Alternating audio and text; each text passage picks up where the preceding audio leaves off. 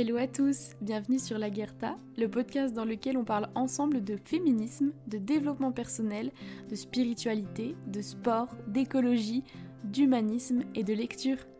Je suis ravie de vous retrouver dans ce nouvel épisode. Tu vas bien Oui, ça va bien et toi? Ça va super. Je suis super contente de t'avoir. Franchement, je suis trop trop heureuse que tu aies accepté l'invitation alors que tu connaissais pas du tout et franchement, ça me touche mais c'est un plaisir euh, pour moi aussi du coup d'avoir découvert ton podcast. J'ai trouvé, j'ai trouvé vraiment euh, tout ce que tu disais hyper inspirant et, euh, et, je me suis reconnue dans beaucoup de choses. Donc c'est vraiment partagé pour le coup, donc c'est vraiment chouette.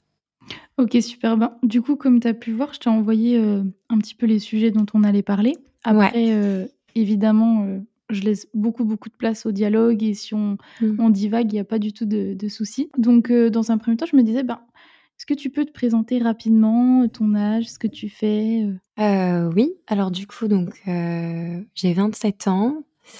je suis professeure de méditation et j'étudie l'astrologie. voilà, je suis étudiante en astrologie depuis trois ans. Euh, voilà, donc j'anime des ateliers de méditation guidée autour de la pleine conscience. On fait pas mal de travail euh, autour de l'écriture aussi, et puis euh, des prises de conscience en fait sur l'impact de nos émotions au quotidien, sur notre corps, sur notre vie. Et, puis après, j'utilise l'astrologie comme, comme outil en fait de connaissance de soi. Ok. Et tu l'étudies comment? Enfin, il y a des études L'astrologie? Je savais pas du tout que c'était une voie qu'on pouvait emprunter. Alors, euh, je sais qu'il y a des il y a des écoles qui sont, euh, qui ont été ouvertes pour ça. Euh, il y a des formations aussi qui sont accessibles en ligne ou, même avec des personnes, directement qui proposent, de former. moi, dans mon cas, je suis en autodidacte, donc candidat libre, dans ce, dans ce domaine-là. Donc euh, j'ai commencé un petit peu euh, avec les livres. Après, je me suis beaucoup renseignée sur Internet parce qu'il y avait aussi beaucoup de... on a accès à beaucoup de choses sur Internet, donc euh, je trouvais ça intéressant de diversifier mes sources. Et, et puis voilà, mais principalement dans les livres. et voilà. ok, ok. Moi, comme je te l'ai dit dans, dans mon premier mail, ce qui a fait que j'ai vraiment eu envie de t'avoir dans le podcast, c'est que je swipais sur Instagram sur les reels et je suis tombée sur un de tes reels qui d'ailleurs en retournant préparer l'interview, j'ai vu qu'il avait, beaucoup plu puisque tu as, mmh. beaucoup de personnes qui qui ont été touchées.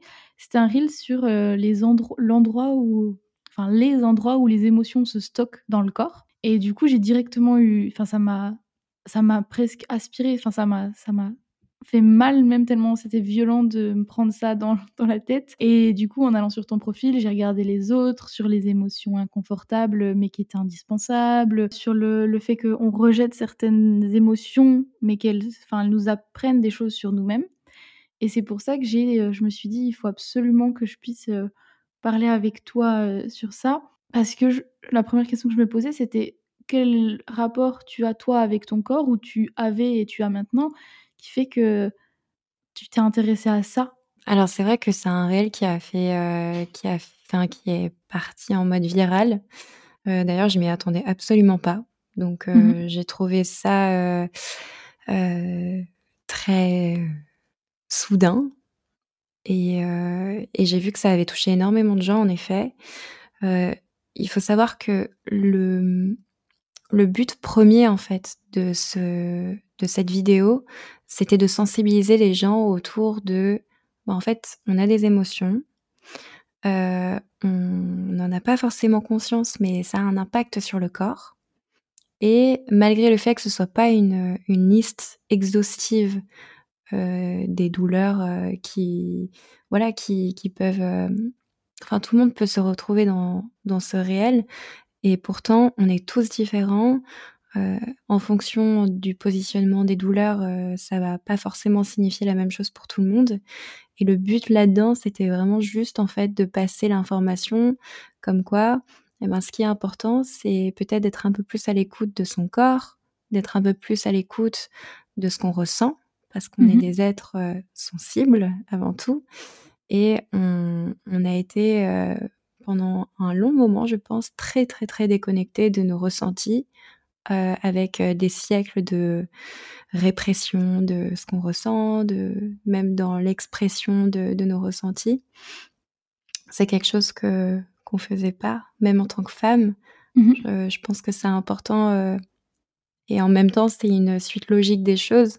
Il y a les il y a la parole qui se libère au fur et à mesure du temps et comprendre que ce ce qu'on ressent, peu importe que les personnes en face ressentent ou pas la même chose, il n'empêche que nos ressentis sont réels, que nos ressentis ont un impact directement sur notre corps et que la manière dont dont cela s'exprime ou dont cela, heu heu, découle à l'intérieur de nous et ben, va refléter un petit peu notre état, étérieur extérieur aussi Mmh et mh. heu et du coup, heu, voilà, ça peut aussi influencer, heu, nos relations et heu, notre communication avec les autres, notre rapport à nous, au corps.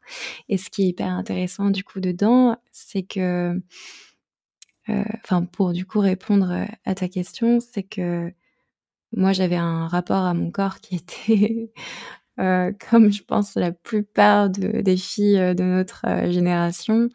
C'est-à-dire que j'étais très, très mal dans mon corps quand j'étais plus jeune. Toute la période d'adolescence, ça a été, ouais un petit peu, je me cachais beaucoup, je je portais beaucoup de noir, je me souviens à l'époque. Couleur qui est faite pour se fondre dans la masse. Et puis, alors il faut savoir que moi physiquement j'ai je mon corps il heu, j'ai un haut du corps qui est très fin, je suis très fine du haut du corps, j'ai une petite poitrine, j'ai une taille toute fine et heu et j'ai des hanches assez larges. OK. Et et donc du coup, c'est vrai que déjà pour s'habiller, c'était, hyper compliqué, quand j'étais au collège, enfin enfin voilà, c'était bon, je voyais les filles qui étaient très fines. En plus, c'est vrai que les codes, de beauté à ce moment-là, c'était plutôt, heu, tourné vers l'anorexie avec, heu, toutes les mannequins qu'on voyait. Et puis, il y a aussi, tu vois, ce souvenir que j'ai par rapport, à, mmh déjà, enfin, la vision, familiale, qu'on pouvait, qu'on pouvait transmettre, c'était, je enfin, je me souviens de ma tante, qui une fois a pris un un mètre de couture pour mesurer la le le le diamètre de mes cuisses et ensuite comparer avec les siennes pour voir si, heu, mmh, éventuellement elle était plus fine que moi et ce qui était le cas parce que du coup, elle me disait: «Ah ça va, je te dépasse pas encore». Vraiment? Mais c'est Ouais. tellement violent, c'est waouh! Ouais, c'était, heu, je pense qu'à l'époque, ça a eu un un é un impact, heu, assez intense intérieurement. Aujourd'hui, heu, j'en suis complètement détachée parce qu'en fait, avec le temps, tu apprends que c'est juste les gens et leurs projections de leurs, propres blessures, de leurs propres peurs, de leur propre vision aussi. On a tous un on voit tous la vie sous un prisme différent et heu et c'était juste, heu, sa vision à elle. C'était une façon pour elle de se rassurer, de se dire: «OK, il y a un seuil à ne pas dépasser et heu, si je peux ne pas dépasser, la personne qui a, heu, 20 ans, vingt heu, v 30 ans de moins que moi et bah, ça me rassure». Donc il y a des gens qui ont besoin de se rassurer à travers l'autre et et ma foi, chacun avance à son rythme aussi. Oui, c'est sûr et à quel moment du coup tu épousé une vision de la vie différente sur, heu ben, ce rapport au corps? À quel moment tu t'es dit, heu, qu'il y avait pas que ça, que ton corps, heu, n'était pas juste de la chair? Enfin, qu'est-ce qui a fait qu'il y a eu ce «déclic» entre grosses guillemets? Heu, je pense que c'est arrivé, progressivement et ça a été suite à la lecture, d'un livre qu'on m'avait conseillé. C'était, heu, «Les 5 blessures qui, heu, qui empêchent d'être soi» de Lise Bourbeau. Après, il y a eu «Écoute ton corps», heu et puis en 1er lieu, je dirais même que c'est suite à la consultation, d'une hypnothérapeute que je suis allée voir parce que, j'étais, je traversais des périodes qui étaient pas forcément faciles, c'était un peu avant le covid d'ailleurs, Mmh un peu avant le confinement et heu, il y a eu un enchaînement de situations qui ont fait que j'étais pas du tout bien dans ma peau, j'étais pas du tout bien dans ma tête. Et heu et puis petit à petit, en fait, hem, avec, ces consultations, j'ai été menée à à m'ouvrir à des lectures auxquelles j'aurais jamais été, attirée auparavant. Et donc je dirais que c'est plus les rencontres que j'ai faites qui m'ont permis, en fait, de m'éveiller un petit peu à à cette reconnexion, heu, envers, heu, bah, mon corps, mes émotions et et une réconciliation. OK, oui, je vois et est-ce que bon, là, maintenant, tu as beaucoup plus de recul, c'est plus facile à dire, mais est-ce que tu as vu des pas des défauts, mais je veux dire des soucis physiques que tu avais? Est-ce que tu as pu les rattacher justement à des traumas ou des émotions? Est-ce que tu as réussi à faire ce lien? Alors, oui, oui, heu, j'ai fait, heu, j'ai fait un lien notamment, heu, avec, au niveau de mon bas du corps, en fait, au niveau de des hanches, j'avais, j'ai eu une, j'ai eu une sexualité, quand j'étais jeune qui était très, comment dire? Qui était assez réprimée, j'étais pas forcément à l'aise dans mon corps, je voyais enfin, j'avais une une vision de rejet de du bas de mon corps pendant très, très, très longtemps. Et heu, progressivement, en fait, heu, en me en me reconnectant justement à cette partie-là de mon corps, heu, j'ai réalisé petit à petit donc c'est vraiment monté dans ma conscience, heu, au fur et à mesure du temps que, ben, j'avais été abusée quand j'étais petite et du coup, ça fait que, heu, ben, j'ai commencé à à mieux comprendre déjà cette relation que j'avais avec, heu, cette partie-là de mon corps où j'en faisais un rejet total et hem et puis après, ben, progressivement, je me suis j'ai commencé à me reconnecter à à cette partie-là. J'ai commencé à l'écouter un peu plus, à être plus douce aussi parce que du coup, dans le miroir, quand tu quand tu passes dans le miroir et que tu regardes, heu, cette partie-là de ton corps que tu as toujours, heu, dénigrée, que tu as toujours, heu sous-estimée, que tu as toujours dévalorisée et ben, tu commences en fait à, mmh tu commences à le regarder avec un autre œil. Tu commences à à lui pardonner, à lui parler doucement, à voilà, à te reconnecter, en fait, tout simplement et et et à accepter aussi et heu et voilà et puis à devenir un peu plus doux parce que c'est je pense que c'est quelque chose qu'on manque beaucoup. Oui, c'est sûr et quand tu as justement commencé à être plus douce, est-ce que tu as vu un changement?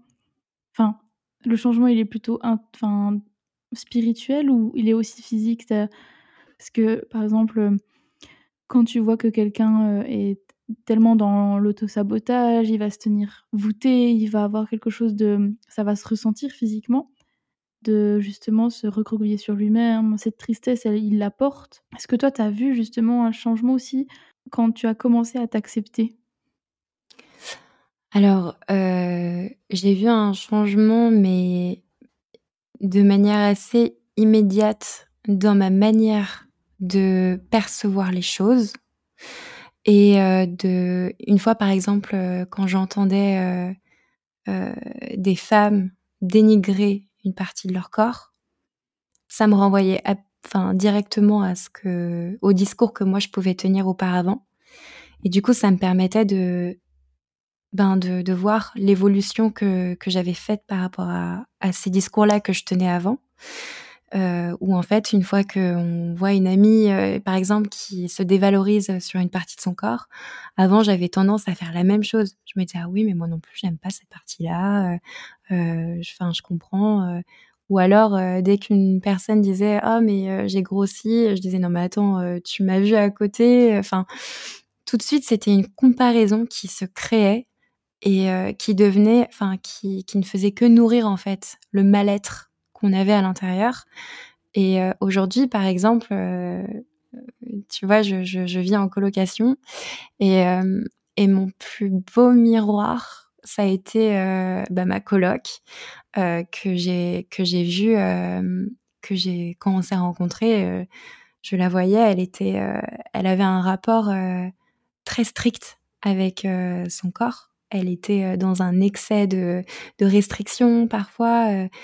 Alors, ce qui peut être une une bonne chose comme une mauvaise chose, mais tout excès euh, n'est pas forcément bon, mais en même temps amène aussi à un équilibre. C'est mmh très relatif. Et, euh, et, finalement, quand, quand je, quand je l'entendais euh, voilà, se restreindre ou, ou, se, enfin, ou se, se dévaloriser parce qu'elle avait fait un excès, tout de suite, mon discours, il était assez attendrissant en lui disant mais euh, tu sais on est on, a le droit aussi de faire euh, des écarts. On a le droit de c'est normal que un peu avant tes règles ton ventre y gonfle. C'est normal d'avoir euh, une envie un peu plus sucrée que d'habitude. T'es pas linéaire. Es, tu es pleine d'hormones. Tu es pleine de enfin tu as un cycle naturel que tu que tu dois apprendre à, à respecter à accepter aussi et, euh, et puis à découvrir parce que euh, on, est, on est des êtres euh, enfin pleines de ressources et, et, de potentiel que c'est important de voilà d'entrevoir notre corps plutôt comme comme un, un navire dans lequel nous on est on est capitaine et on peut en fait aller là où on veut à partir du moment où bah, on, se, on s'écoute et, euh, et, où, et on prend soin aussi de ce navire-là. Donc euh, ça passe aussi par le discours intérieur. Ouais. Et par rapport justement à ça, comment est-ce que tu conseillerais ou tu conseilles ton entourage quand justement tu vois que les gens sont à mille lieues entre, enfin, ou une une immense séparation entre leur âme, leur spiritualité et leur corps. Ils n'arrivent plus à renouer contact parce que, ben, c'est ce que j'expliquais dans pas mal d'épisodes, mais je me suis rendu compte aussi avec le podcast que, ben, malheureusement, j'avais créé un fossé entre mon âme et mon corps parce que c'était trop violent pour moi de, de voir euh, ce corps changer, euh, ben, grossir, parce que c'est ce que moi j'imaginais de pire pour le corps euh, que j'avais, de potentiellement devenir gros, et c'est ce qui m'est arrivé. Donc c'est quand même là que tu vois l'impact de, tes peurs sur ton corps. Mais du coup, comment toi tu conseilles ou tu aides quelqu'un qui essaie de, se reconnecter, de recréer du lien entre les deux et qui, a du mal, quoi? J'ai souvent remarqué que je les j'amène les gens à comment dire ça m'est déjà arrivé de, enfin même au quotidien, je fais face à ce genre de situation et où je me surprends. Et vraiment, c'est assez. Euh excuse-moi, hein, j'essaie de trouver mes mots. C'est des sujets qui sont très compliqués, donc. Ouais. Euh, j'essaie de trouver mes mots, mais c'est vrai que quand je fais face en fait à ce genre de situation, et ça arrive vraiment plus souvent qu'on ne peut l'imaginer, euh, j'amène la personne à la réflexion. C'est-à-dire que je vais ouvrir euh, une porte, je vais entr'ouvrir en tout cas une porte ou une fenêtre en la mettant face à sa rigidité et sa dureté envers elle-même. C'est-à-dire que, par exemple, euh, je vais lui dire c'est fou comme on peut être dur avec envers nous-mêmes. C'est fou comme l'humain a tendance à se concentrer sur les défauts qu'il a plutôt que sur les qualités. Et c'est fou comme dans une situation qui est grande comme ça, euh, et une peur ou une blessure qui est petite comme ça devient l'élément central de notre vie ou de notre quotidien. Et finalement, euh, petit à petit, euh, la personne, c'est comme si tu semais une graine ou que tu venais arroser une graine, parce qu'il y a des gens qui ont déjà semé la graine et qui sont venus l'arroser au fur et à mesure. En, en semant cette graine ou en venant simplement l'arroser, en fait, ça, tu, participes juste à la prise de conscience euh, progressive de la personne. Et c'est pas une question de changer les gens, c'est une question de toi gérer ta manière de réagir face à un problème que tu as que tu as déjà eu à faire et euh, duquel tu gères en fait enfin tu, tu fais face tous les jours parce que euh, la perte de confiance en soi elle est cyclique elle n'est pas si on avait une solution miracle euh, à la dépression à la voilà tous ces états dépressifs qu'on peut avoir ou même euh, enfin une perte de confiance en soi naturellement elle est elle, elle vient elle va elle revient. Et c'est vraiment une question de comment est-ce que j'ai envie de la gérer dans ma vie et quel est l'impact que j'ai envie qu'elle ait. Est-ce que j'ai envie d'en faire quelque chose de créatif, de constructif? Est-ce que j'ai envie de la sublimer, cette blessure? Est-ce que j'ai envie de... de... Est-ce que c'est pas juste une façon pour moi de d'embrasser aussi cette part d'ombre qui qui qui bah, qui fait partie de moi en fait? Et, euh, et je trouve ça assez sain finalement de de se dire ben ouais peut-être que je suis un peu dure avec moi-même et que je devrais juste reprendre un peu du temps pour moi avec moi. Mmh voilà Oui, je vois et mmh et ça me fait penser à une situation que j'ai eue là pendant les fêtes. Quand tu parles de semer des graines, ça me fait vraiment penser à ça. C'est que, bon, moi les enfin les personnes qui m'écoutent, généralement, le savent. C'est que ce qui a aussi beaucoup participé à ce mal-être, c'est la peur que ma mère projetait sur moi, vis-à-vis de ses propres, enfin ses propres craintes et cetera et mmh, pendant les vacances, à un moment donné, donc elle a elle a beaucoup maigri en fait, c'est ce que j'expliquais, entre guillemets «le pire a pu nous arriver» dans le sens où j'ai pris le poids qu'elle a perdu, quasiment sur la même période. Donc heu, ça a créé un gros enfin un fossé entre nous. Et pendant les vacances, donc maintenant elle est elle fait un enfin je veux dire elle rentre «pile» entre guillemets dans les codes sociaux, heu, attendus. Et hem, elle était en train d'essayer sa robe pour partir, faire une soirée de Noël ou je ne sais plus quoi. Et elle était très dure envers elle-même parce qu'en plus cette année elle va avoir 50 ans et c'était violent. Enfin je je sais plus ce qu'elle disait mais comme quoi elle se trouvait horrible et cetera, heu et en fait, en temps normal, enfin je veux dire, auparavant j'aurais, mmh, je sais pas comment j'aurais réagi, ça m'aurait juste saoulée parce que, mmh, parce que, ben, j'aurais reflété mon truc de me dire, «Ça va, arrête de plaindre, tu es bien, moi, à côté». Enfin j'aurais le truc d'ego de ramener à moi la situation en disant, «Arrête de te plaindre, regarde comme moi je suis».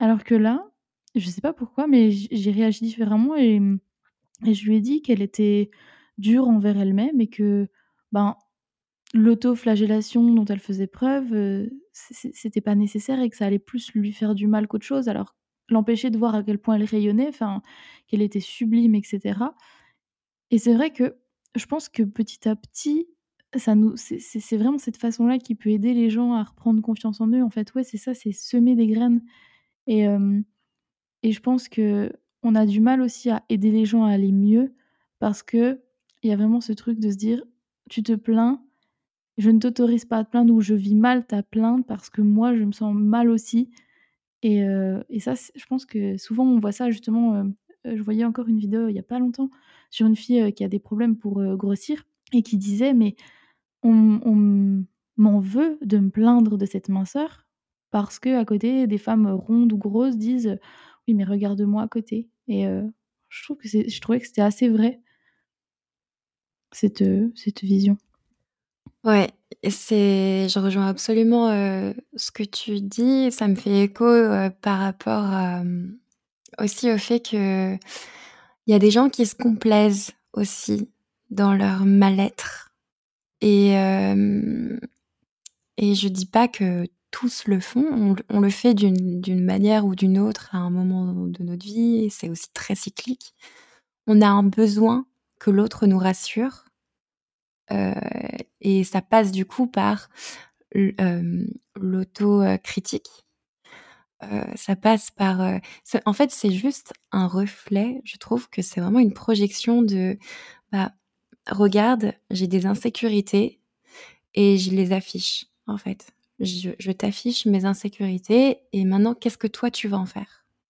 Et c'est ce que toi tu vas décider d'en faire qui va enfin, qui va avoir un impact peut-être indirect sur sa réalité à elle, sur, heu, sa prise de conscience et sur son chemin. Mais le plus important finalement, c'est ce que ça va créer chez toi et ce que tu vas en tirer de cette, heu, de ces réflexions que que ta mère peut faire ou que tes amis aussi, enfin, ça touche vraiment, heu, toutes les personnes qu'on peut rencontrer.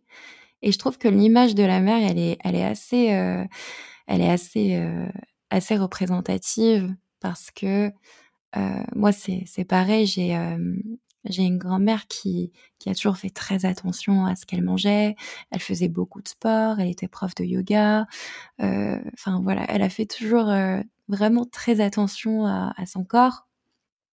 Pourtant, elle a fait des dépressions toute sa vie. Elle a été internée pour ça aussi, enfin, tu vois? Il y a eu un gros background, heu, psychologique derrière.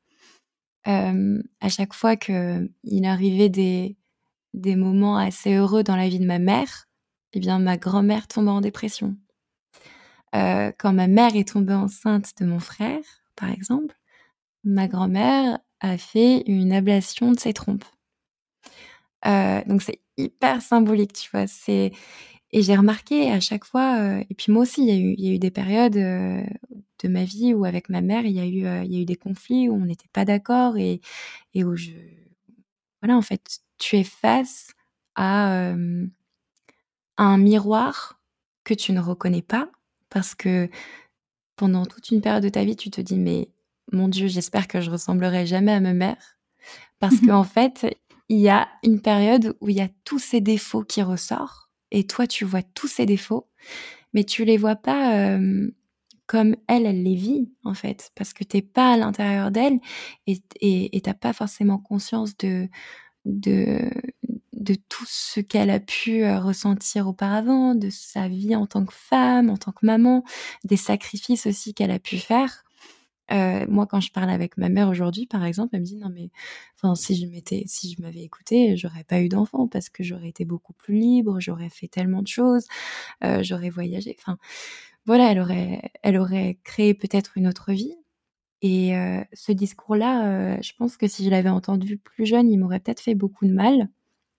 Parce que oui, de de manière, je pense, personnelle, tu le prends forcément pour toi et puis après av avec un peu de recul, tu tu regardes ta vie et tu dis: «Oui, mais en soi, heu, là, à mon âge, elle avait déjà 2 enfants. Est-ce que moi, aujourd'hui, je serais prête ou j'aurais été prête à avoir 2 enfants?» mais la mh. réponse est non, quoi et tu te dis: «Mais en effet, aujourd'hui, en tant que femme, tu tu as beaucoup plus de liberté qu'avant» et dans cette liberté-là, on est en train de de construire, heu, aussi le monde de demain. On est en train de réveiller les prochaines générations, dont les générations qui existent déjà et on est en train de sensibiliser, heu, un peu à un à un changement de paradigme. Et c'est ça ça fait écho aussi à toute l'histoire, heu, maternelle qu'il y a que voilà, enfin, je vois un petit peu la mère, heu, la mère, je la vois symboliquement, porter l'histoire du monde, heu, tu vois, dans son dans dans son ventre, quoi.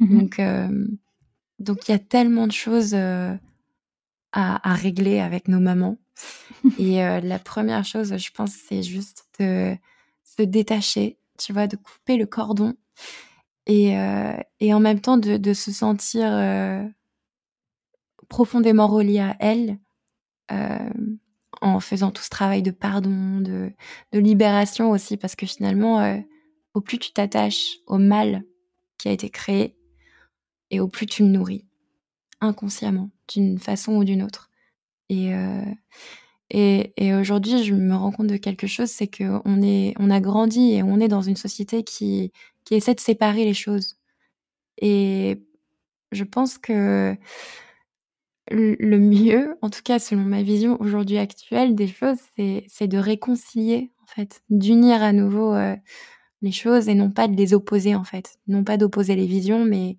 de les rassembler, de les unir, de les comprendre et heu et de, et de les adoucir. Voilà. Mmh mh. Ah oui, totalement. Enfin, ça fait ça fait vraiment écho à à ce que je ressens. C'est assez fou parce que moi, je suis vraiment, maintenant dans cette phase de j'ai été, mmh, en adoration devant ma mère, mais mmh, tout le monde est à un moment donné en adoration, heu, devant sa mère, heu, je pense plus ou moins, mais c'était plus que ça. C'est-à-dire que jusqu'à ce que je parte en études supérieures, c'était c'était même trop. Heu, je j'ai jamais été trop fêtarde et cetera, donc le week-end, j'étais souvent avec elle, heu, sachant que mes parents sont divorcés. Donc j'étais presque tous les week-ends avec elle. Je me souviens, mais même encore au lycée, qui est quand même tard, heu, en anglais, on devait faire un portrait sur un héros. J'avais choisi ma mère, enfin, parce que je je pense foncièrement qu'elle a vécu une vie très compliquée et qu'elle s'en est vraiment bien sortie. Mais du coup, pendant très longtemps, j'ai eu ce parcours d'adoration et j'ai pas réussi à avoir assez de recul pour aussi voir, entre guillemets, «ses défauts». Ce qui fait que quand je suis partie en études supérieures, ils me sont revenus dans la tête, mais de manière extrêmement violente, parce que je me suis dit: «Mais est-ce que c'est moi qui l'ai idolâtrée et qui justement n'ai pas réussi à voir qui elle était vraiment? Donc c'est en partie de ma faute ou est-ce qu'elle a changé? Est-ce qu'elle a toujours été comme comme ça?» moi, je la voyais comme justement un modèle de, de féminisme, d'ouverture d'esprit parce qu'elle est prof et que tous ses élèves qui avaient des problèmes dans leur vie, hem, qui avaient, heu, des parents, heu, enfin, je me souviens des des des gros soucis d'abus sexuels, de problèmes avec leurs parents et cetera, allaient la voir parce que c'est ce qu'elle inspirait et et parallèlement à ça, ben, en grandissant, je me suis rendue compte que l'aspect féministe n'était que ce qu'elle espérait, enfin, ce à quoi elle espérait aspirer, mais que c'était pas ce qu'elle était vraiment, que l'ouverture d'esprit, ben, comme je le dis dans mes épisodes, ma mère, elle voit quelqu'un avec des tatouages, ça y est, c'est, heu, un gothique et un punk à chien, enfin, c'est très cliché. Et du coup, je pense que c'est hyper important de faire ce travail justement de d'avoir ce recul sur sur sur cette maman, tout en comprenant ce qui l'a poussée à devenir comme ça. Et parce que sinon, moi, je l'ai pris vraiment violemment. Et là, je suis encore dans cette phase de je me détache d'elle, j'ai du mal à couper le cordon et j'ai du mal à vivre pour moi. Et justement, quand j'ai fait mes tatouages, elle qui déteste ça, je je je lui ai montré, comme ça, parce que c'est ma maman. Et elle m'a dit: «Oh là là», elle elle aime bien dire encore pour les vacances de Noël, elle disait à ma sœur: «Oh là là, elle a fait ça, heu, pour, heu, une rébelli rébellion, heu, face à moi» et je lui ai dit: «Mais c'est la 1re fois maman que je ne fais pas quelque chose pour toi et que je fais foncièrement quelque chose pour moi» et je pense que c'est hyper important ce que tu dis. C'est essentiel de faire ce travail, mais en même temps de lier les 2, de lier, ce qu'elle nous a apporté et d'avoir assez de recul pour voir qui elle est vraiment. Parce qu'en plus, il y a vraiment ce truc, moi, que je commence à comprendre depuis que je vais voir un magnétiseur sur, les mémoires transgénérationnelles et franchement, c'est fou, enfin Oui, c'est fou comme tu dis parce que, ça fait ça fait vraiment écho aussi enfin, je pense que ça parle à tout le monde. Quand on remonte un petit peu dans notre généalogie, on se rend compte qu'il y a des schémas qui se répètent. et heu et tu vois, heu, j'en viens, heu, au niveau, de la dépression de ma grand-mère. J'ai vu ma mère aussi en dépression après le divorce de mes parents. À un moment où moi j'étais j'avais 21 ans donc quand tu as 21 ans, tu commences à rentrer vraiment dans dans la vie, où tu es un peu plus libre, où tu as un peu plus de bah, de responsabilités et en même temps, tu es au summum de de censé en tout cas parce que moi, autour de moi, je voyais les gens hyper heureux, heu, enfin, c'était idolâtrais un petit peu aussi cet âge-là de de liberté. Et quelque part, heu, moi, je faisais face, heu, à pas mal de d'événements, hyper traumatisants à ce moment-là, qui me ramenaient un petit peu à la réalité des choses, et notamment au au passage, heu, j'appelle ça un peu des rites de passage, tu vois? Heu, il y a à ce moment-là, heu, j'ai il y a ma grand-mère, qui est décédée, mes parents qui se sont séparés à la suite, et puis, et puis, en fait, au fur et à mesure, tu tu te rends compte qu'il y a plein d'événements qui s'enchaînent comme ça et tu te dis: «Mais attends, mais c'est c'est c'est quoi? Qu'est-ce que ça vient m'apprendre, en fait, tout ça? Pourquoi est-ce que ça m'arrive? Et puis, au fur et à mesure, heu, tu appréhendes, enfin, tu commences à appréhender les les événements non pas comme, comme, comme un acharnement de de la vie, mais plutôt comme, une leçon à en tirer finalement. Et c'est vrai que, enfin, moi, ça me fait ça me fait écho. C'est enfin, pour toi, du coup, c'était ta maman. Moi, c'était plutôt mon père, que que j'idolâtrais beaucoup. Heu, mais heu et pourtant, c'est quelqu'un avec qui j'ai été en conflit genre toute ma vie. Donc tu vois, j'ai rarement eu des un lien, assez sain ou des relations saines avec mon père et pourtant pendant une, une une très, très longue période de ma vie, je l'ai idolâtré, quoi. Et hem et en fait, tu te rends compte avec le temps que personne n'est parfait. Personne n'est à mettre sur un piédestal. Il y a juste des gens qui sont inspirants et qui peuvent t'inspirer d'une manière ou d'une autre. Mais hem, on peut heu, facilement tomber dans ce piège d'idolâtrer les gens, heu et comme l'ont fait énormément de gens, heu, avant nous, heu et en fait, ça a tourné, pour être très excessif dans dans l'explication, ça a fait des gens qui qui qui sont enfin, qui sont devenus gourous, qui enfin, Mmh mh. tu vois? C'est pour aller vraiment dans l'extrême, c'est quand tu idolâtres quelqu'un, c'est que tu tu l'é enfin, tu le regardes, c'est c'est plus de l'admiration parce qu'il y a admirer et il y a idolâtrer et quand tu Mmh. idolâtres quelqu'un, tu ne tu n'as que des enfin, tu as des œillères, tu ne vois Tu perds ton sens critique. exactement Mmh. et et tu vois, quand quand je fais un un un tas de recherches, heu, pour, heu, pour mes pour mes études, heu, d'astrologie ou ce genre de choses, je je vais toujours, prendre, en fait, ce qui résonne en moi parce qu'il y a je je lis beaucoup, beaucoup de choses. Je vais je vais admirer, le travail de de certains astrologues, heu, parce que je je je vais trouver que, ben, le fond de leurs recherches et heu, ce qu'ils en retirent, c'est juste admirable. Mais par contre, je vais tu vois, je vais je vais faire un peu ma salade, c'est-à-dire que je vais prendre, heu, je vais prendre tel fruit, je vais prendre tel légume. Par contre, je vais enlever les pépins. Je Mmh vais mh. prendre ce qui résonne en moi et le reste, je vais le laisser et c'est vraiment une manière de dire: «OK, cette personne, elle a telle vision, mais c'est pas parce qu'elle résonne en moi, cette vision, que toute cette vision qui qu'elle va avoir ou tout le le toute la, tout ce qui va en découler est fondamentalement vrai». Ça va être vrai pour cette personne-là, mais c'est pas une vérité absolue Mmh et pour nous, c'est pareil. On on va idolâtrer à un moment donné de notre vie quelqu'un. Ça peut être un chanteur, ça peut être un un auteur, heu, écrivain, ça peut être, heu heu, tu vois, je sais pas, les gens de notre génération, ça va enfin, je sais pas, un acteur, enfin, Mmh tu vois, une personnalité publique ou peu importe et pourtant, on va absolument vouloir montrer toujours le meilleur de nous-mêmes et et c'est c'est c'est illusoire. On n'est pas, on n'est pas fait que de bons côtés. On est aussi fait de mauvais côtés et je trouve que l'enjeu, c'est aussi de pouvoir vivre avec nos vieux démons parce qu'on a tous des vieux démons et il faut apprendre aussi à vivre avec et non pas, heu, les renier ou les rejeter. Non, OK, personne n'est parfait.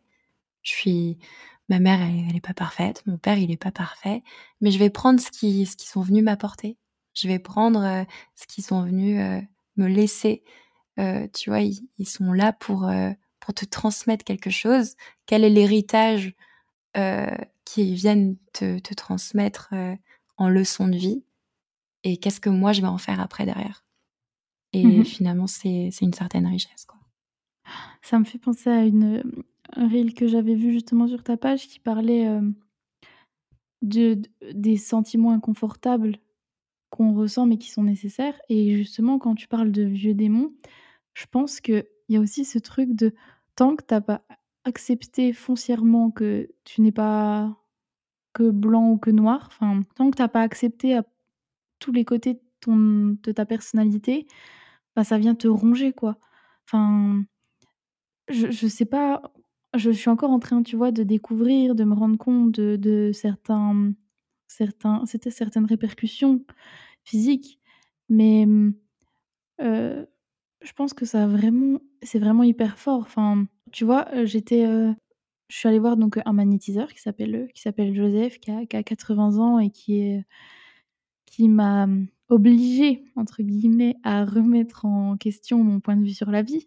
Parce que, ben, moi j'étais très cartésienne, enfin je je m'interdisais un petit peu de de croire en ce que je ne voyais pas, même si j'avais quand même toujours été sensible à ça. J'avais toujours senti des choses, tu vois, par exemple dans des maisons, heu, des des trucs où je me sentais très, très mal, enfin, mais je m'interdisais parce que c'est rassurant de s'accrocher à ce qui est concret. Et heu, quand je suis allée le voir, ce c'est c'est ce cet homme de 80 ans qui me connaissait pas, qui vivait à Grenoble, enfin vraiment l'opposé de moi, m'a pris les les avant-bras et rien que d'en parler, ça me ça me touche, mais et il m'a dit des choses sur ma vie, des choses précises et il m'a touché des endroits du corps et il m'a touché justement au niveau du, plexus solaire, enfin juste au-dessus là, su sur le thorax et il m'a dit: «Mais il y a tellement de colère et de tristesse» et juste après, une semaine après, je tombée sur ton reel qui montrait, tu vois, les endroits où se logent, les émotions.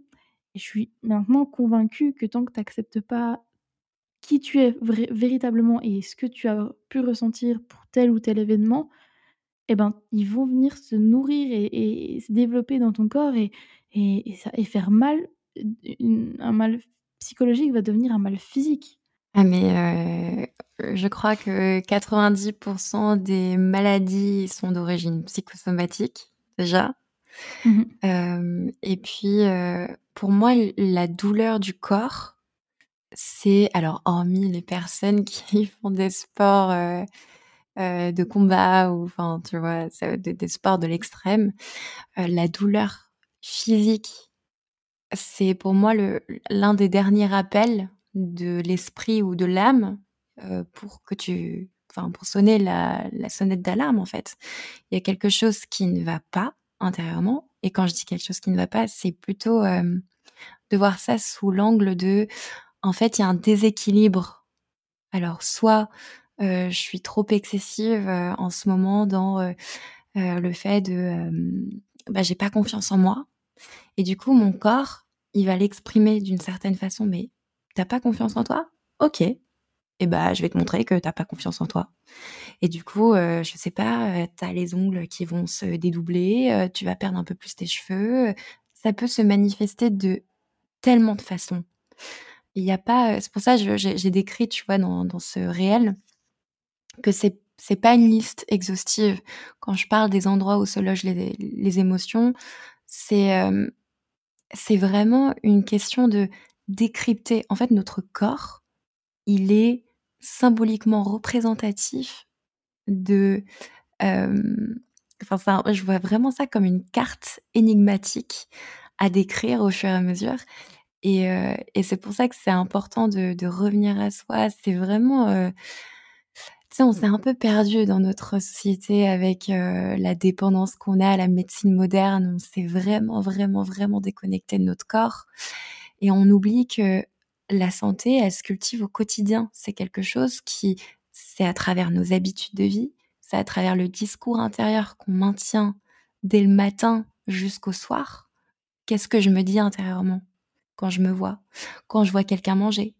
Quand je vois, heu c'est vraiment, heu, typiquement dès que tu ressens déjà dès que tu sens qu'il y a un jugement par rapport à ce que quelqu'un va faire ou ce que quelqu'un va dire, dès que tu sens que tu es inconfortable quand quelqu'un te met face à tes limites ou ce genre de choses, déjà ça, c'est un appel. C'est un appel pour que, heu auquel tu as le droit ou non de répondre. Mais en fait, cet appel, il va se manifester de plus en plus dans ta vie, enfin plus ou moins dans ta vie, heu, tant que tu veux pas y faire face pour, heu pour, heu, pour le régler et pour accepter, pour te pardonner, enfin, en tout cas, voilà, pour être OK avec et ben, tu enfin, tu peux être sûr que le le mal, il va revenir. On dit la maladie, mais quand tu prends et que tu découpes le mot, c'est le mal qui a dit.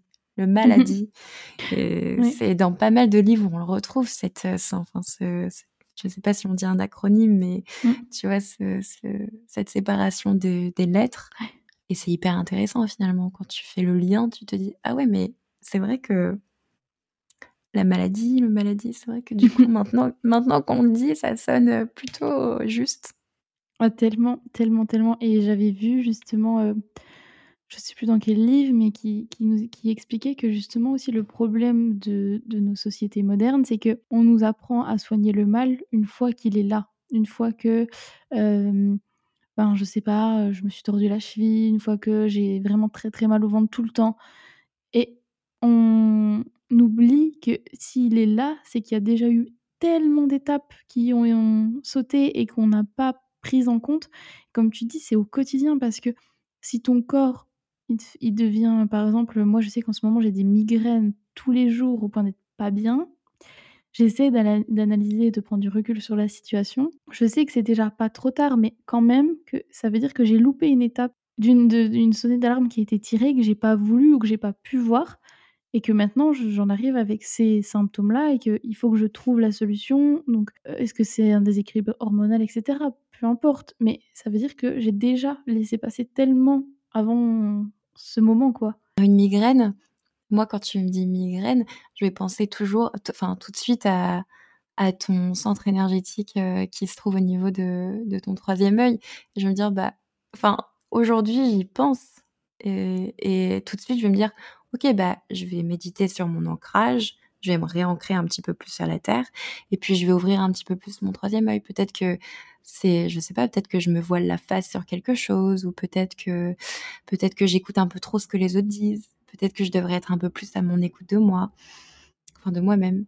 Voilà, c'est à ça que que je vais naturellement venir penser, heu et puis après, heu, peut-être que demain, heu, enfin, peut-être que demain ce sera autre chose et et et peut-être que ce cette migraine, elle va revenir et peut-être qu'elle est juste chronique et peut-être que du coup, il faut faire un peu plus de recherches. Peut-être que, heu, je sais pas, peut-être que ça remonte, du coup, tout à l'heure, tu parlais aux mémoires transgénérationnelles. Peut-être que ça vient aussi, heu heu, d'une mémoire transgénérationnelle. Peut-être que, bon là, c'est pour, toutes les personnes, qui qui, croient en ça, peut-être que c'est, vis-à-vis de de de vies antérieures. Peut-être que enfin, tu vois, il y a tu peux faire un lien avec tellement de choses pour juste une seule chose. Et heu et en fait, on devient un peu des enquêteurs quand tu, heu, quand tu quand tu reviens un petit peu pour, heu, apprendre à mieux connaître ton corps apprendre à à mieux l'écouter. Parce que c'est vraiment une question d'écouter son corps, d'être à l'écoute, de l'entendre. Et avant qu'il ne te crie, il faut apprendre à écouter, ses murmures, tu vois? Il va venir, heu, te murmurer là, une migraine, ça peut être un murmure. Peut-être que pour quelqu'un d'autre, ça va être un cri et en fait, c'est pour ça que la la douleur, elle est hyper relative en fonction des personnes. Parce que tu vas plus ou moins, heu, la supporter, mais elle est vraiment je pense qu'elle est jamais là pour, heu enfin pour pour notre mal. Elle est plutôt là pour, tu vois, faire, la petite sonnette d'alarme en mode: «Eh oh!» c'est comme une voix qui te parle au fond de toi et qui te dit: «Eh oh, il faut que tu te faudrait peut-être que tu t'occupes de moi là, parce que j'ai quelque chose à te dire» et et c'est ça qui est intéressant. Et comment tu fais concrètement pour pas devenir, heu, zinzin en gros? Parce que tu commences à avoir mal à un endroit. Si tu t'ouvres justement à cette voie-là de qui est plus spirituelle et que tu es moins dans le concret, pratico-pratique de je vais faire des examens, comment tu fais pour pas perdre la tête et et pas te dire: «Mais je vais jamais y arriver parce que ça peut être lié à ça, ça peut être lié à ça et j'arrive pas à guérir»? Moi, je sens qu'en ce moment, je te parle de ça parce qu'évidemment c'est un truc qui qui fait écho en moi. Je sais que je me suis ouverte ces derniers mois un peu plus à des sujets enfin un peu plus à la spiritualité, mais ça fait du coup 1 an que j'ai des vrais problèmes physiques, de poids, de de de hormonaux et mon corps qui ne fait que sauter, tu vois? Heu, j'avais des vrais problèmes d'hypothyroïdie qui se voyaient sur les examens.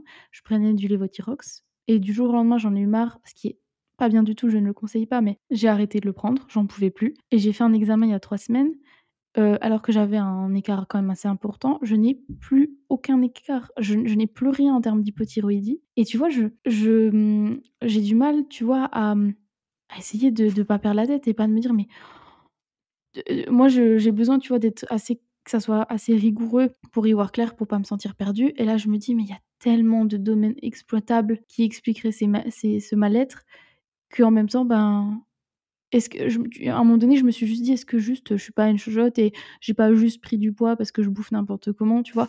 Essayer de rationaliser parce que ça ça fait peur, tous ces tu vois?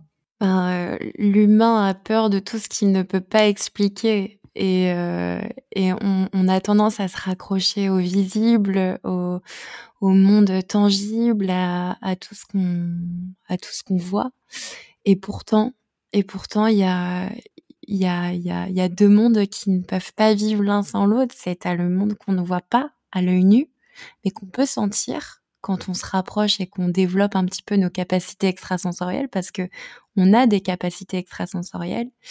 Et hem et au plus au plus on est sensible, au plus on développe, que ce soit conscient ou inconscient, nos capacités extrasensorielles, au plus on on on devient un tu sais, heu, j'imagine un aimant en fait, un aimant à, bah, toutes ces ondes qui peuvent, heu, potentiellement nous atteindre et et heu et rendre nos cellules un peu dissonantes ou disharmonieuses et du coup, ben, ça va ça va nous mener à quelque part à apprendre à nous protéger du monde extérieur qui peut être hyper agressif.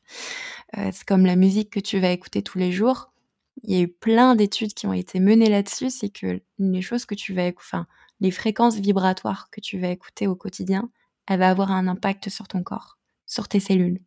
Ça a été fait, heu, sur l'eau, ça a été fait avec le sable, ça a été fait, heu, enfin voilà, tu regardes, heu, n'importe quelle vidéo sur musicothérapie, ça a été filmé, ça a été enregistré, c'est hyper intéressant et après pour revenir, heu, sur, sur ton questionnement, concernant le fait de comment on fait pour pas perdre la tête? Alors ça, c'est une très bonne question à laquelle je n'ai absolument pas la réponse. Je sais pas, juste, heu, je je sais pas, tu te raccroches, peut-être, tu fais des câlins aux arbres si tu veux, ça va te rancrer un petit peu plus. Non, mais c'est vrai que je moi ça a été enfin, j'appelle ça du coup un éveil spirituel parce que c'est c'est ce que c'est quand tu te rends compte que finalement, bah, tu n'es pas fait que de chair et d'os.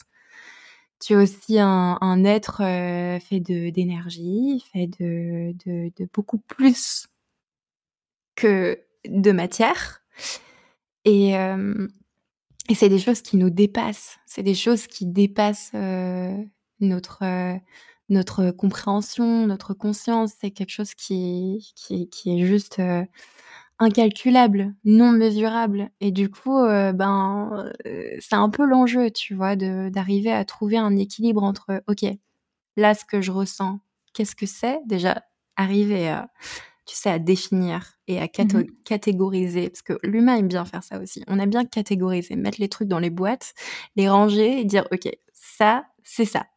Heu, cette émotion, c'est de la colère. J'ai compris, qu'est-ce que j'en fais? Je vais la ranger, je vais pas la maintenir trop longtemps parce que je sais que je peux me brûler les doigts. Heu, par contre, je sais qu'elle a aussi son rôle».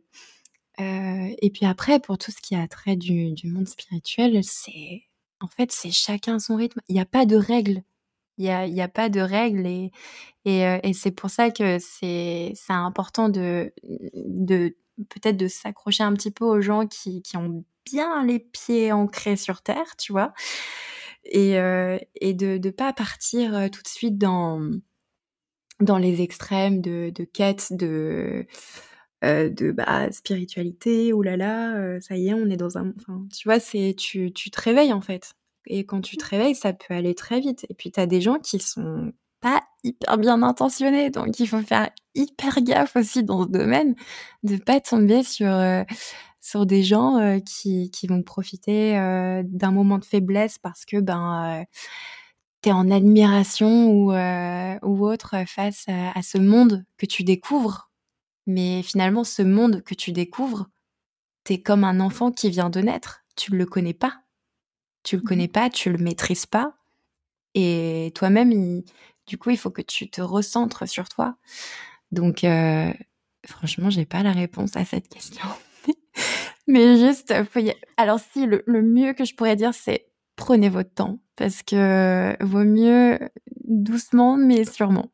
C'est vraiment le le plus enfin, le meilleur conseil que je pourrais donner, c'est d'y aller hyper Mmh doucement. Voilà. Moi, du coup, ce que je mets en place pour que ça soit un équilibre le plus possible entre les 2, c'est que je sais que j'ai des problèmes de santé. Donc, par exemple, fin janvier, j'ai un rendez-vous avec une endocrinologue et je soigne évidemment parce que je me fais suivre par de la médecine tradi enfin, heu, de la médecine occidentale, heu chimique et cetera. Enfin, je je fais, mais en parallèle, je fais toutes les démarches possibles pour essayer de regarder à l'intérieur et de voir ce qui potentiellement pourrait être la raison de ces de ce ces problèmes de santé. Comme ça, je me dis: «Je fais les 2 chemins en même temps», puisque, heu, dans tous les cas, le but c'est pas de dire: «Ben écoutez, heu, allez juste, heu, faire des câlins aux arbres et puis, heu, vous allez, soigner du cancer quoi». Je veux dire, pas du tout. Mais je vois par exemple, je prends souvent cet exemple, mais c'est parce que c'est celui qui me parle le plus de de mon père qui, qui a eu un cancer, à 20 enfin eu à 20 ans. Il était dans une chambre isolée, dans une bulle et cetera. Et et ben, il s'est fait il s'est fait soigner, mais il est pas vraiment soigné parce qu'il en a rien appris, parce qu'il a répété, des choses. Et du coup, il a quand même, une santé ou une vie qui qui qui est assez instable. Et du coup, je me dis: «Ben, là, je prends ce souci de santé-là et j'en tire des choses» et j'essaie d'en tirer des choses. Par exemple, j'ai compris avec les rencontres, bah, avec, don Joseph, qui au passage, je le dis pour les gens qui ont peur, c'est quelqu'un qui a 80 ans, qui ne me demande pas du tout d'argent et l'argent que certaines personnes lui donnent parce qu'elles se sentent gênées de se faire soigner pour rien, il donne à des associations. Donc c'est vraiment ça permet c'est quand même un bon indicateur de voir si quelqu'un est mal intentionné ou pas. Il se considère juste comme un canal qui fait qui libère les énergies et du coup, ben, j'ai commencé déjà à trouver des pistes à ces soucis de santé. Je sais que j'ai de l'endométriose, heu et l'utérus, c'est quand même un endroit, heu, j'ai subi des abus sexuels. Hem, je sais qu'il y a forcément peut-être un lien avec quelque chose dans de cet ordre-là. Le poids que j'ai pris, ben, j'arrive à en tirer plusieurs explications. Je me dis: «Ben, je me fais soigner, donc je suis pour les hormones l'endocrinologue pour savoir ce qu'il y a». Mais en parallèle, je sais qu'il y a eu toujours un tabou sur les femmes, heu, grosses dans ma famille. C'était, heu j'ai toujours trouvé, heu, ces femmes jolies, mais je me suis toujours, mise en colère rien qu'à l'idée de le devenir parce que ma maman m'avait appris que c'était que c'était pas beau, une femme qui était grosse. Donc j'ai emmagasiné pendant des années cette peur de devenir grosse et donc je suis devenue, heu, ronde. Heu, plus le fait de ça c'est Joseph qui m'expliquait que si on gonfle quand on porte beaucoup et que les émotions et qu'on n'arrive pas à les extérioriser et du coup, je me dis: «Ben, c'est ma petite démarche à moi, c'est ma petite technique. Je fais le chemin d'essayer de réfléchir, de regarder à l'intérieur et en parallèle, je fais un chemin médical, heu, classique pour, juste être, heu, rassurée et être sûre que si jamais il y avait un problème plus gros, il pourrait être pris en compte». Enfin, pris en charge. Ouais, je vois tout à fait ce que tu veux dire. C'est comme en fait une étoile, qui que tu suis, qui est un point fixe en fait. C'est ça ça te permet de comment dire? De, de te repérer. C'est un repère. Et puis c'est c'est vrai que c'est rassurant finalement parce qu'on a confiance aussi, heu, aux à toutes ces avancées médicales qui qui sont pas, heu, qui sont pas mauvaises, hein. Vraiment, il y a enfin, faut faut pas diaboliser non plus la médecine, heu, tradi enfin la médecine, heu, ouais traditionnelle, heu et occidentale. Elle est elle a permis, énormément de choses, très bonnes pour l'humanité. Après, moi je parle plutôt au niveau quotidien. Dans tes actions quotidiennes, qu'est-ce que toi, à ton échelle à toi, tu peux faire pour te maintenir en bonne santé? Ben, tu sais que déjà pour ta santé, en fait, c'est comme une jauge de vie, tu vois? Tu as ta jauge, heu, vitale et heu, tu as plein d pour, pour que cette jauge vitale, elle soit remplie toute la journée, il faut que tu puisses faire plusieurs choses. Donc heu, tu regardes, heu, les besoins fondamentaux, heu, d'un être humain et si, tu as pas rempli, chaque point de la liste, déjà tu peux te poser la question: «OK, est-ce que ça, c'est vraiment vital, à mon bah, à ma vita enfin, c'est est-ce que c'est vraiment, essentiel à ma vitalité?» bah, tu prends par exemple, c'est très, très bête, tu prends me nourrir. En soi, oui, c'est vital. Si tu te nourris pas, heu, tu meurs. Heu, tu as besoin de te nourrir pour vivre. Pourtant, tu peux faire des jeûnes, tu peux faire des jeûnes hyper longs, tu mourras pas, mais c'est relatif. En tout cas, ton corps, il a besoin de se nourrir. Heu et de s'hydrater. Ensuite, tu as besoin de dormir. Si tu dors pas, tu perds en énergie. Donc est-ce que tu dors assez? Est-ce que tu dors bien? Donc dans l'alimentation, est-ce que je mange bien? Est-ce que je m'hydrate bien? Donc est-ce que je est-ce que je dors bien? Est-ce que, heu, je bouge un peu? Est-ce que je vais marcher? Est-ce que, heu, est-ce que quand je marche, le quelle est l'énergie que je mets dedans à marcher? Est-ce que j'ai des pensées plutôt négatives? Est-ce que j'ai des pensées plutôt, heu, voilà, où je me dis: «Bah, ça me fait du bien de bouger, heu heu, c'est bon pour moi, c'est bon pour, mon mon espace, intérieur, ça ça lui fait du bien, ça fait circuler l'énergie». Donc est-ce que je fais une activité physique qui peut être juste de la marche? Est-ce que, j'élimine assez? Donc est-ce que je vais assez aux toilettes? Enfin voilà, c'est il y a tellement, tellement de choses. Pareil, est-ce que, heu, dans mon travail, je suis épanouie? Donc est-ce que ce que je fais, ça a du sens? Est-ce que je me sens utile dans ce que je fais? Et cette jauge de vitalité, elle a un enfin, si, heu, si dans cette jauge de vitalité, tous les éléments qui sont compris dedans ne sont pas équilibrés et ne sont pas comblés quelque part, ça va avoir un impact sur nous. Ça va avoir un impact sur notre corps, ça va avoir un impact sur nos émotions et heu et quelque part, on va essayer de combler le manque par, hem, un excès, heu et après, ça c'est chacun, chacun, ses excès. Moi, ça a aussi été très longtemps la nourriture. Encore aujourd'hui, des fois, j'ai des des pulsions alimentaires, c'est complètement émotionnel. Donc ça, c'est important aussi de l'identifier. Tu dis: «Mais attends, j'ai un rapport à la nourriture qui est quand même assez incroyable» et encore, ça s'est vraiment calmé avec les années. Mais déjà en avoir confiance de dire enfin conscience de se dire: «OK, là, heu, pourquoi est-ce que ça arrive? Est-ce que c'est parce que j'ai un manque de confiance en moi? Pourquoi est-ce que j'ai un un manque de confiance en moi? Est-ce que c'est lié à ce que quelqu'un m'a dit? Est-ce que c'est lié à ce que quelqu'un m'a, hem, fait ressentir? Ou est-ce que c'est autrement dit, est-ce que c'est ce que j'ai ressenti face à ce que quelqu'un m'a dit?»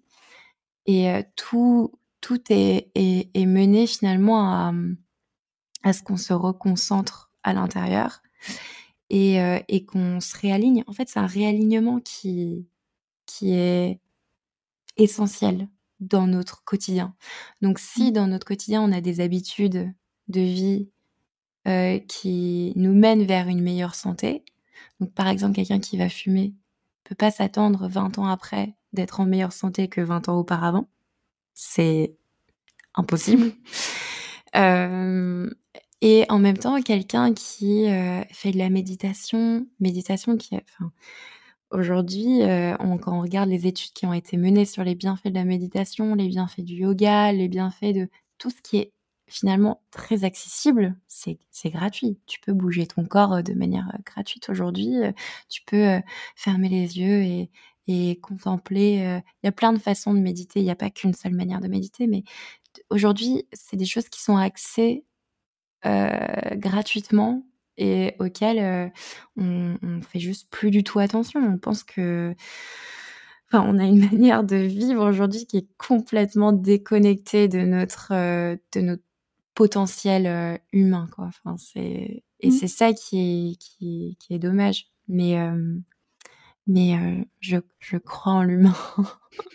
Ben, tu vois, par rapport à ça, ton réel, il montre quand même qu'il y a quand même une volonté de changement parce que pour qu'il soit devenu aussi viral et qu'il ait parlé à autant de gens, c'est que quand même, il y a autre enfin outre, parce qu'il y a beaucoup de personnes là, je, je voyais, heu, Laurie Tiedemann qui a posté un podcast et heu, dans les gens qui critiquaient l'épisode, ils disaient que maintenant c'était trop à la mode justement de se reconnecter, de vouloir, mettre en avant la méditation, tout ça. Mais en fait, je pense que ces gens-là ont ce discours-là parce qu'aussi ça leur fait peur et parce qu'il y a aussi quand même un côté très marketing de de ce qui a été utilisé puisque l'offre et la demande, hein, évidemment, enfin malheureusement. Mais si on éloigne du coup ce côté, heu, très à la mode, il y a quand même une volonté qui est assez flagrante de retrouver qui on est, qui on est viscéralement et que ça soit dans la nourriture, essayer de de se libérer aussi de tous ces aliments surtransformés, de, ce mode de vie ultra connecté et on en fait tous partie. Je veux dire, moi, je vois bien, j'essaie, vraiment, j'essaie de me déconnecter, mais j'ai quand même ce réflexe, j'ai toujours mon téléphone ancré dans la main, enfin presque greffé, enfin ah, c'est malsain. Et en fait, j'avais vu cette phrase qui disait qu'on est tellement connecté à tout ce qui nous entoure qu'on n'est plus connecté à nous-mêmes. Et c'est véritablement ça. Et justement, il y a un truc que tu disais qui a fait écho aussi à ça, c'est, le fait de, que les autres projettent la plupart du temps leurs insécurités sur nous. Et du coup, ben, forcément, en fait, on a aussi du mal à être nous-mêmes parce qu'on se connecte à tout ce qu'on a autour de nous, dont les autres et je pense que c'est essentiel de se dire que c'est pas personnel ce qu'on ce que tu vas avoir. C'est-à-dire que ce que la personne va te faire ressentir en face, c'est souvent ce qu'elle n'a pas soigné, ce qu'elle a du mal à gérer et il y a super longtemps, il y a trois 3 ans au moins, quelqu'un m'avait dit que je crois que c'était ma prof de philo, qui m'avait dit que les défauts qui nous agaçaient les le plus chez les autres, c'est souvent des choses qu'on avait du mal à gérer nous-mêmes. Et forcément, quand tu réussis à faire ce lien-là et que tu te dis ça, bah, tu arrives déjà plus facilement à te reconnecter à ce que tu es, parce que tu te détaches de ce que les autres attendent de toi et de ce que les autres projettent sur toi. Mais complètement, je rejoins absolument ce que tu veux dire là-dessus parce que enfin moi je je je me rends de plus en plus compte que les gens que je rencontre, c'est un moyen pour moi d'évoluer en pleine conscience. C'est-à-dire qu'ils ils vont me faire travailler, mais intérieurement, mais vraiment, ils vont me faire, heu ouais, ils vont me faire travailler intérieurement. C'est vraiment un travail interne et hem et du coup, heu, c'est une gymnastique entre, OK, qu'est-ce que ça, ça vient m'apprendre? Est-ce que ça vient m'apprendre à développer, par exemple, heu, un détachement? Est-ce que ça vient m'apprendre à poser mes limites? Est-ce que ça vient m'apprendre à m'affirmer? Est-ce que ça vient m'apprendre à les mettre aussi face à ce qu'ils sont et à ce qu'ils font? Parce qu'il y a des fois où, en fait, tu tu quand tu es dans cette quête, heu, finalement d'être dans le mieux-être, heu, d'être dans la paix et cetera, tu vois? Tu parlais tout à l'heure de ce mouvement, heu, tendance, vers la méditation, le bien-être et cetera. Il y a aussi cette quête de, on est en paix, tout va bien, tout est harmonie et cetera et alors soit, c'est un idéal, qu'on aimerait peut-être, pour la plupart, des gens atteindre, mais après faut rester hyper lucide sur le fait que, heu, on a le droit de se révolter face à quelque chose qui est révoltant. On a le droit de se de de réagir, heu, en fonction de ce qu'on reçoit aussi, parce qu'on après tout devient calculé, quoi. Moi, des fois, je regarde je regarde des enfin pareil, hein, je tombe sur des réels et cetera. Même, heu, dans tout ce qui concerne le développement personnel, le développement spirituel et en fait, des fois, je je me rends compte que c'est c'est, on reçoit un tas de conseils qui nous déconnectent de notre spontanéité. Ça nous déconnecte de, heu, notre nature un peu primitive aussi parce qu'on n'est pas juste des êtres, heu, spirituels, on est aussi, tu vois, primitifs quoi et heu et des fois, heu, ben, un bon coup de gueule et bah, ça fait du bien aussi. Et et c'est important. C'est important parce qu'on peut, hem, on peut idéaliser la douceur. Moi, je suis je suis quelqu'un qui je suis une force tranquille, je pense que les gens qui me connaissent assez bien, mon entourage proche, ils vont me décrire plutôt comme quelqu'un qui est assez calme, j'ai un tempérament qui est très, très calme. Et pourtant intérieurement des fois j'ai des tsunamis d'émotions que j'arrive à gérer mais enfin, je suis aussi une personne cyclique et et cette enfin, cette part de de cyclique de de moi-même, elle m'apprend aussi à, à ne pas réprimer, euh, euh, bah, mes sentiments de d'agacement, mes sentiments de révolte, mes sentiments de non, en fait. Tu peux dire un non ferme et et ne pas être d'accord avec, euh, ce que la vie te renvoie parce que enfin c'est c'est pas obligé de dire oui à tout. Tu peux dire non. Non, j'ai pas envie là de faire face à cette, à cette situation. Peut-être que cette situation, elle me reviendra plus tard, mais là, pour l'instant, j'ai envie de dire non. Et c'est bien aussi de dire non, parce que tu poses tes limites et, euh, et c'est important. Et ça veut pas dire que parce que c'est non aujourd'hui, que ça restera non pour toujours. Il y a, ça me fait penser à, un livre que j'ai lu il y a pas très longtemps de, de Osho. Donc c'est c'est un, enseignant spirituel du XXe siècle qui, qui c'était un peu un provocateur au niveau des religions et de toutes de toutes les pensées dogmatiques du XXe siècle et de des siècles derniers. Et, et c'était hyper intéressant parce que dedans il disait mais ne cherchez pas à être d'accord avec moi, j'aurais bientôt changé d'avis. Et en fait, il, essaie de, de, de, tourner euh, les situations comme étant, ben, par exemple, quand tu as une vision qui diffère de quelqu'un d'autre, euh, la personne, quand elle va essayer de te convaincre que sa vision, c'est la meilleure et que toi, tu as tort, limite, elle va se mettre dans un état de euh, non, mais tu sais, c'est moi qui a raison c'est toi qui as tort. Elle va essayer de te prouver par A plus B euh, mais comment ça, tu penses comme ça, c'est n'importe quoi. Et très souvent, cette personne, euh, elle va être vite déstabilisée quand tu, quand tu la mets face à, euh, à son, finalement, à, cette instabilité qui peut y avoir en elle et à cette rigidité de, de façon de penser. Les gens qui pensent qu'il y a une vérité absolue ou qu'il y a une seule façon de penser, Enfin, c'est c'est hyper triste parce que il ne s'accorde aucune euh, aucune euh, marge de progression et d'évolution dans dans dans l'état de, de santé de leurs relations parce que c'est on est des êtres de relation de base, on est des êtres sociaux et on a besoin des visions qui diffèrent pour évoluer.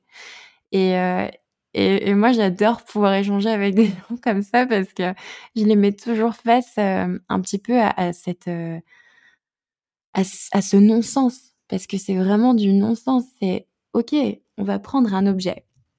On va mettre cet objet entre toi et moi et tu vas m'expliquer comment toi tu perçois cet objet. Comment est-ce que tu le vois? Et, elle va te, et cette personne-là, elle va te décrire cet objet. Elle va dire, ah bah, je vois des fleurs sur cet objet ou euh, où je vois la lune, où je vois, enfin voilà, des dessins. Et sauf que moi, de l'autre côté, de là où je suis positionnée, bah, je vais voir d'autres choses.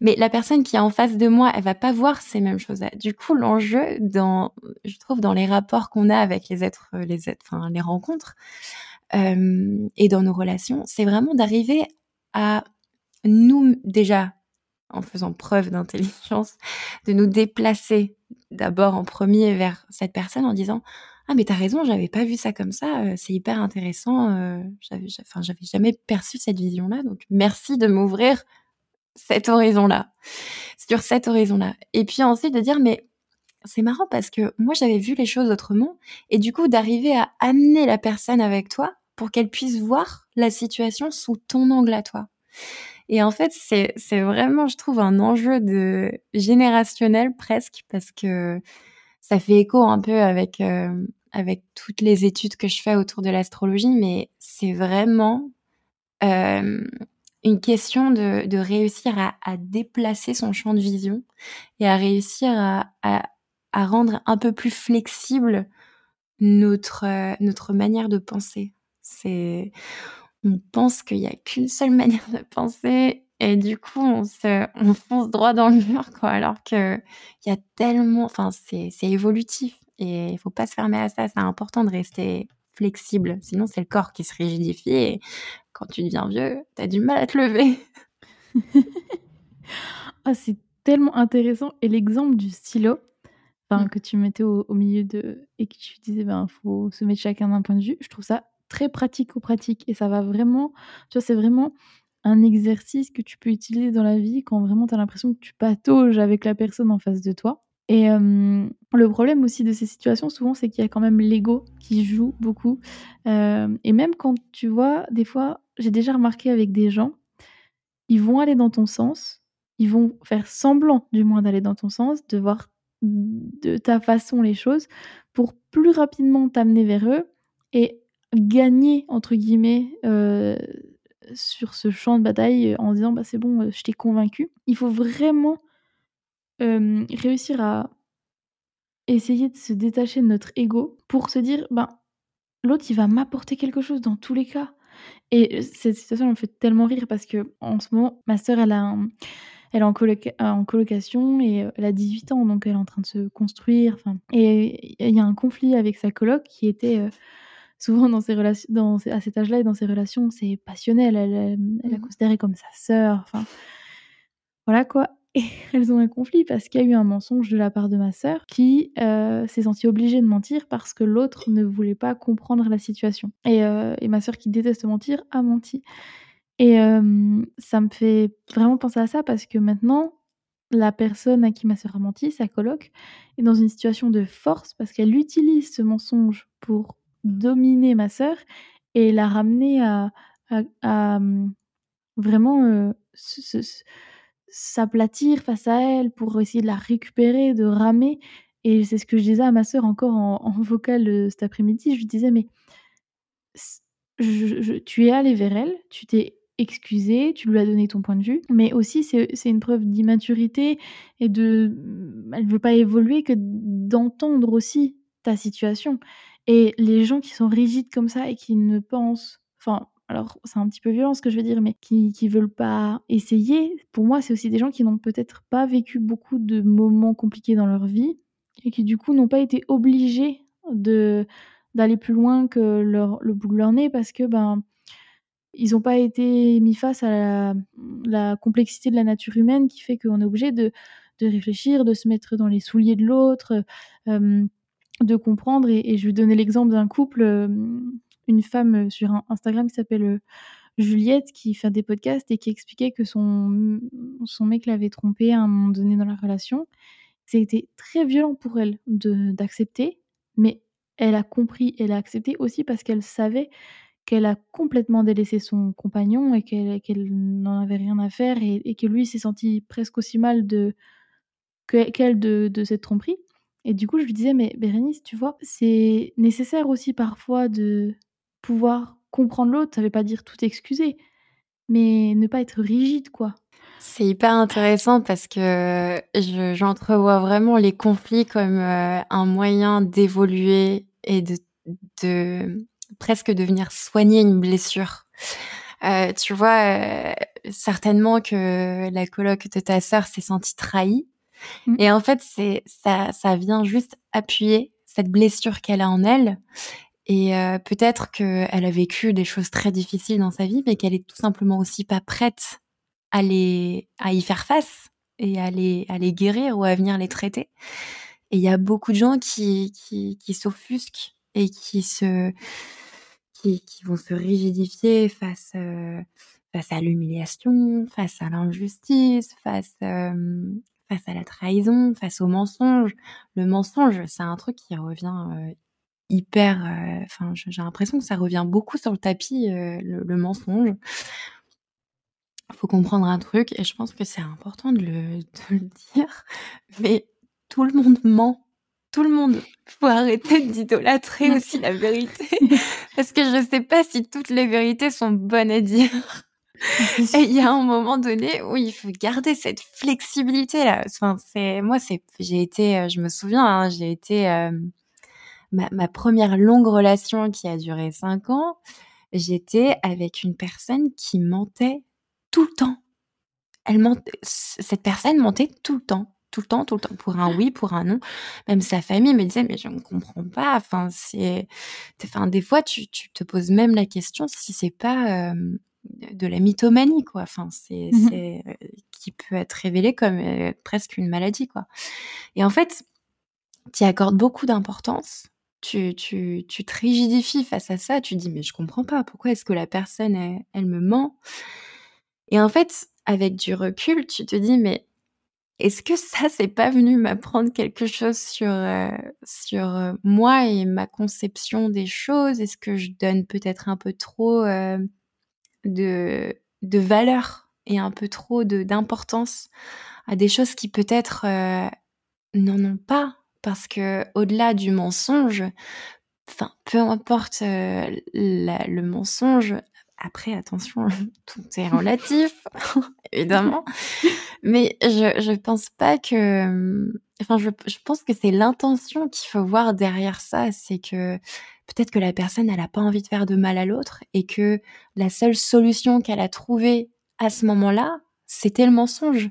Et ça fait pas d'elle une personne mauvaise, ça fait pas d'elle quelqu'un qui trahit, ça fait d'elle une personne qui a réagi et qui a, qui a essayé de trouver des solutions et qui, et qui à, à son échelle et à son niveau et, et, et à son, euh, oui, à, son positionnement, a trouvé ça pour avancer sur le moment.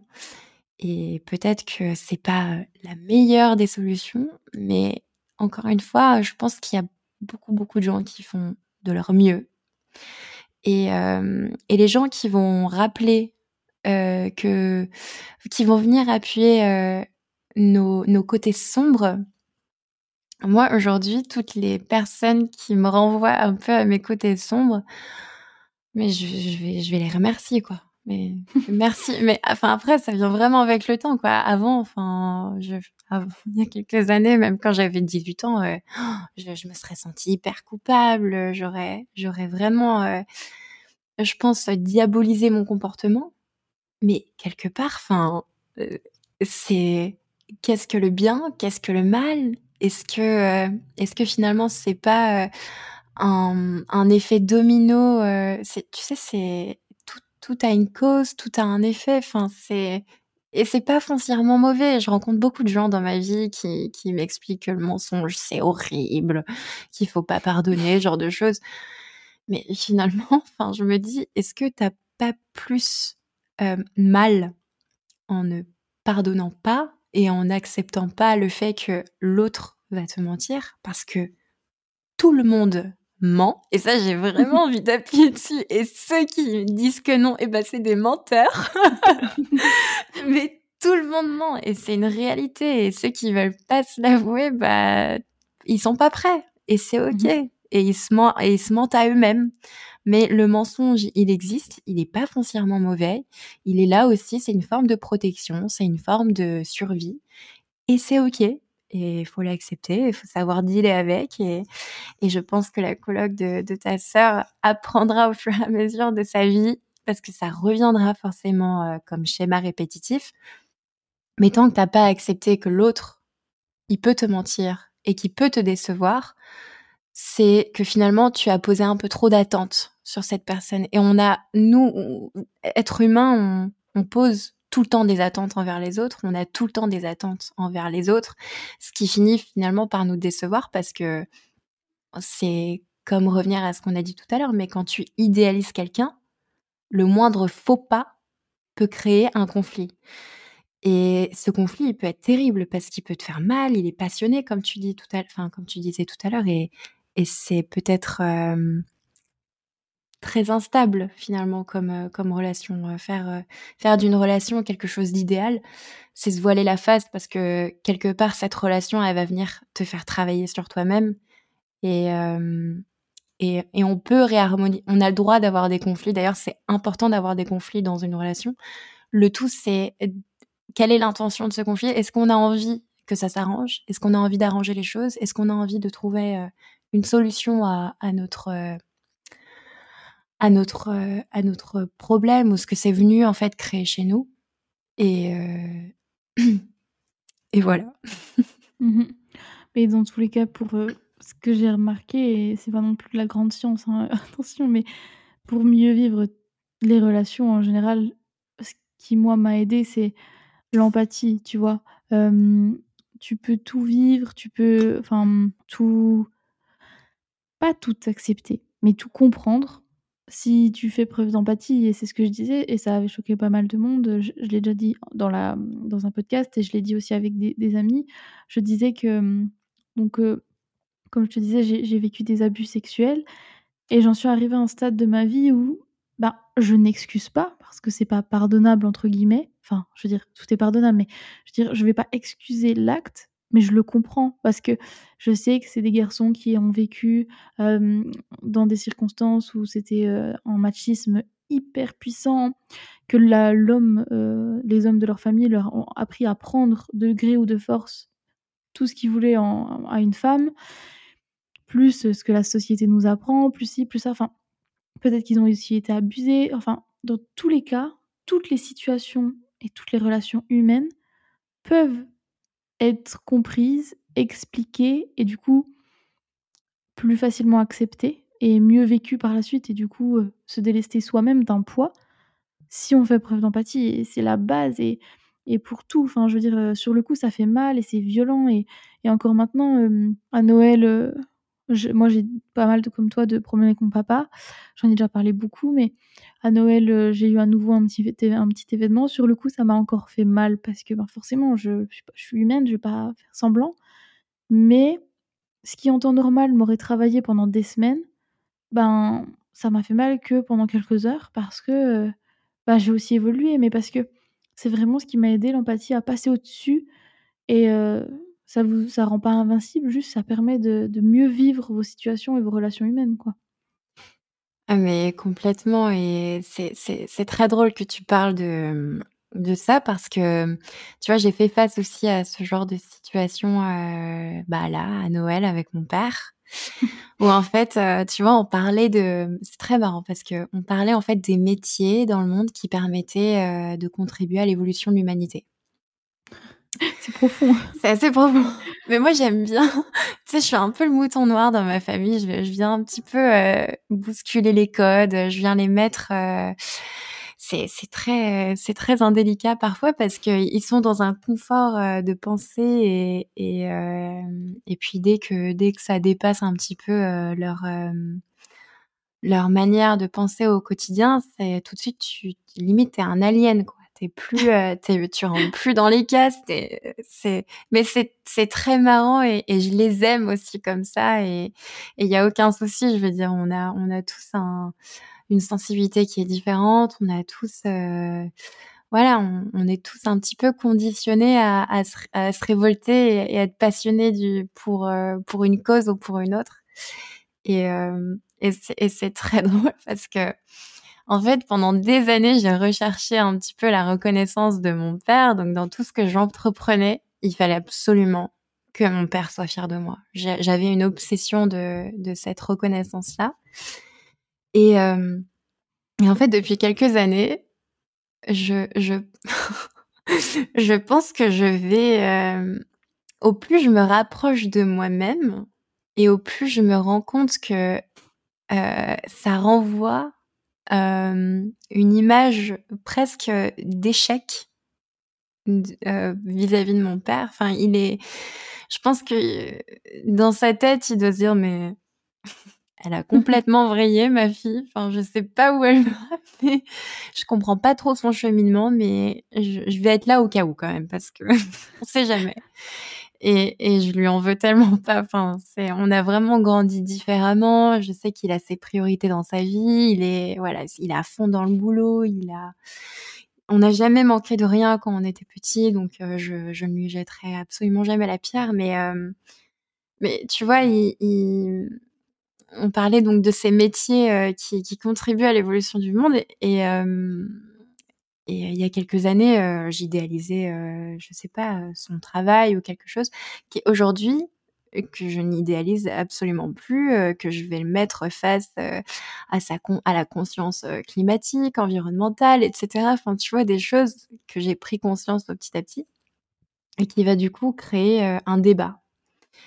Et puis, et puis du coup, il va me mener sur, sur moi, sur, sur ce que je fais et donc la méditation, l'astrologie et cetera et puis, heu, il m'a dit il m'a dit cette phrase qui, heu, franchement sur le moment je me suis dit: «Aïe! Aïe!» et après en fait avec tu prends vite du recul sur les choses et tu dis: «Mais en fait c'est cool, je suis OK parce que ça va me permettre juste d'avancer encore plus et et je sais que je suis sur mon bon chemin parce que ce que je fais, ça a du sens pour moi et peu importe le sens que ça a pour les autres, ce qui compte, c'est que moi dans ce que j'entreprends et dans ce que je fais, ça me ça me nourrit intérieurement, ça me nourrit énergétiquement, c'est quelque chose qui qui donne du sens quelque part à à mon existence ou c'est quelque chose qui oui, qui nourrit en fait, heu, mes mon enfin qui qui éc enfin qui éclaire plutôt mon chemin. Voilà, c'est plutôt Mmh mh. ça et cette phrase qu'il m'a dit, si tu veux, je peux te la dire, ça être très drôle. Mais c'est, «Oui, mais toi, tu sais, tu, tu tu peux faire penser à un messie qui app qui appelle à qui enfin qui prêche la bonne parole». Enfin, je sais plus exactement comment il a dit ça, mais du coup, ça me fait j'étais là en mode: «Mais papa, tu as rien compris à ce que je fais» Ah et oui, es c'était à côté de la plaque. ouais, parce que vraiment, enfin, il me disait: «Mais toi, avec l'astrologie, heu, je comprends pas, heu, qu'est-ce que tu fais, heu?» et je lui dis: «Beh papa, tu sais, c'est c'est pour permettre aux gens d'apprendre un peu à mieux se connaître, c'est un outil qui est» tu sais, j'essaie pas de l'éduquer, mais de l'instruire sur le truc et et de le mener à comprendre que c'est un outil qui existe depuis des millénaires et heu et desquels, heu, voilà, on a complètement décrédibilisé avec les magazines populaires et cetera et l'astrologie aujourd'hui, ça revient à la surface, non pas parce que c'est à la mode, mais parce que c'est c'est dans l'air du temps, en fait. Les gens prennent conscience des choses et avant, quand il y avait pas autant de distractions qu'aujourd'hui, on n'avait qu'une seule chose à faire, c'est de d'observer le ciel. On Mmh observait le monde qui nous entourait, on n'était pas sur nos téléphones parce que ça existait pas et puis, heu et puis il y avait pas autant de distractions, en fait. Donc hem, donc c'est trop drôle parce que moi j'ai vraiment, heu, dans mon dans ma réalité à moi, parce que c'est vraiment ma propre réalité, dans mon propre prisme, je me vois en fait, revenir en arrière dans dans, heu, dans l'évolution du monde, mais plus en en faisant, heu, tu sais, c'est comme une anthropologie et en même temps une recherche de de la source des choses, voilà, l'origine des choses. Comment comment tout ça, ça fonctionne et comment ça a commencé et comment, heu, comment ça ouais, comment ça ça s'organise et et et tu vois, enfin, moi j'ai fait tout ce travail, heu, qui me qui me passionne. C'est vraiment des études de passion et à côté, mon père qui est c'est horrible, mais je vais vraiment comparer à un boomer, mais tu sais, c'est les vieux schémas de pensée là qui sont coincés dans leur, heu et et leur carcan. Ah ouais oui. Et Han! hem et franchement, j'en rigole, mais je pense que c'est important de ramener un peu de légèreté là-dedans parce qu'on peut en faire quelque chose de de de je pense qu'on en fait déjà assez quelque chose de dramatique, mais quelque part, il y a des boomers partout. Il y a des gens qui sont coinc mais vraiment et dans notre famille, dans nos dans nos propres familles, il y a des boomers et et ce qui est intéressant, c'est, hem, c'est d'amener à à à à enfin, pas forcément à à changer les gens, mais à faire évoluer les consciences sur, bah, non, en soi, pour notre génération à nous, ce qui est important, c'est que, hem, et bien, on se rapproche un peu plus de de la connaissance de soi, que parce que, heu, on se rend compte que, notamment avec le le covid, franchement, je pense qu'il y a tellement de gens qui se sont qui se sont pris une gifle en se disant: «Mais attends, en fait, heu, pourquoi on a autant peur de la mort? Comme ça?» et il y en a eu plein qui ont fait: «Mais et vous vous souvenez, on on est des êtres mortels, on va mourir un jour, c'est la nature, heu, cyclique, en fait. On meurt, on renaît, on meurt, on renaît» enfin, il suffit de de regarder les saisons aussi. Tu sais, tu as le printemps, tu as l'été, tu as l'automne et tu as l'hiver et c'est hyper symbolique et heu et moi, dans tout ce que j'entreprends, dans mes recherches et cetera, c'est vraiment venir chercher la symbolique des choses pour l'imprégner dans notre réalité et en faire quelque chose de pragmatique dans dans notre évolution et et, dans notre quotidien. Et, c'est trop marrant parce que dans ton entourage, tu peux facilement trouver des gens qui vont rien comprendre à ce que tu fais, qui vont y trouver aucun intérêt et qui vont juste se contenter de continuer à vivre comme ils ont toujours vécu. Et c'est ok. Il y a des gens qui ils, se conforment euh, dans ce confort-là et d'autres, euh, bah, euh, comme moi, qui voilà, qui sont peut-être en quête de découverte de plein de choses et puis euh, et puis qui se passionnent de ça et, c'est cool aussi. C'est pas, moi je le laisse tranquille. Mon père il est il est très bien où il est. Je, le laisse. S'il a pas envie de bouger, il bouge pas. Mais euh, mais ça m'empêchera pas et je ne m'empêche plus de bah, d'avoir confiance aussi en ce que je fais, d'avoir confiance en moi, de continuer à remettre en, en cause ma façon de penser et puis mes réactions, mes actions. Enfin, voilà, c'est c'est on, on, est constamment en train d'apprendre et c'est pour ça que je rejoins ce que tu dis par rapport à l'empathie c'est c'est hyper important l'empathie, c'est presque une mesure de survie dans ce monde parce que sinon tu tu t'isoles de la société. Enfin c'est tu, tu te rends compte que si t'as pas d'empathie, bah tu vas vite faire faire face à une rigidité qui est qui est trop extrême quoi. Et c'est pas possible. Mmh non, c'est sûr.